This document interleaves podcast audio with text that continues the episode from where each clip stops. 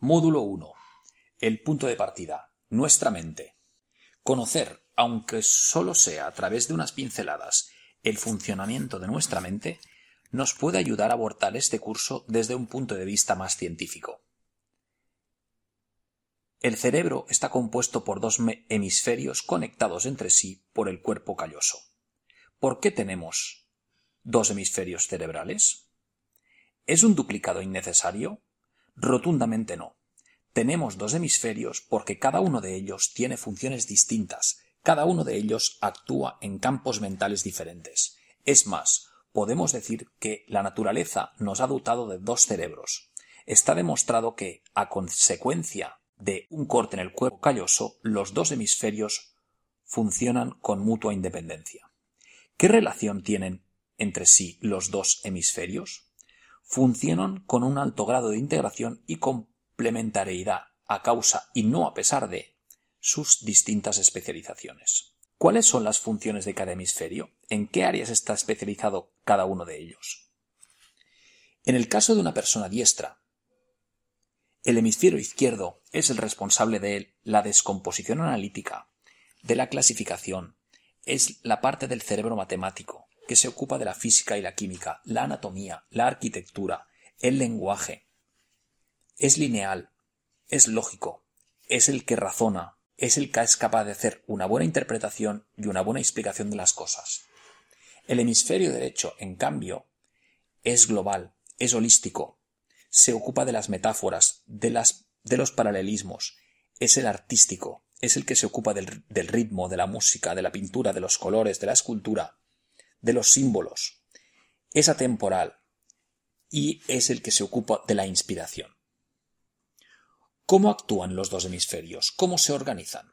Los hemisferios se van alternando en su trabajo. Cuando uno actúa, el otro está en reposo. Cada hemisferio toma la dirección en aquellos casos en que es más competente que el otro para dominar una situación concreta.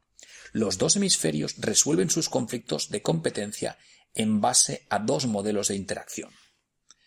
La solución por velocidad, es decir, el que alcanza más rápidamente la solución, determina el comportamiento. Por ejemplo, para orientarse en una ciudad desconocida, entra en funcionamiento el, hemisferio derecho y para hacer un plano detallado de la misma actuaría el hemisferio izquierdo o la segunda forma de interacción es a través de la solución por motivación o refuerzo. Así toma la iniciativa el hemisferio para el que resulta más importante alcanzar el resultado. Así, de la interacción entre los padres y el niño pequeño, cuyos hemisferios están aún indiferenciados, los reforzamientos tipo no sirve para las matemáticas o tiene muy buen oído musical llevan a una dominancia definitiva.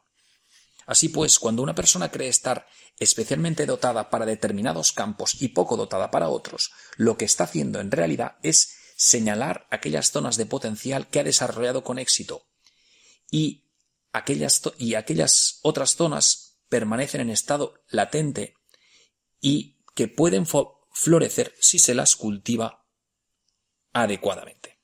¿Qué aplicación tienen estos conocimientos sobre los dos hemisferios del cerebro en nuestra vida cotidiana.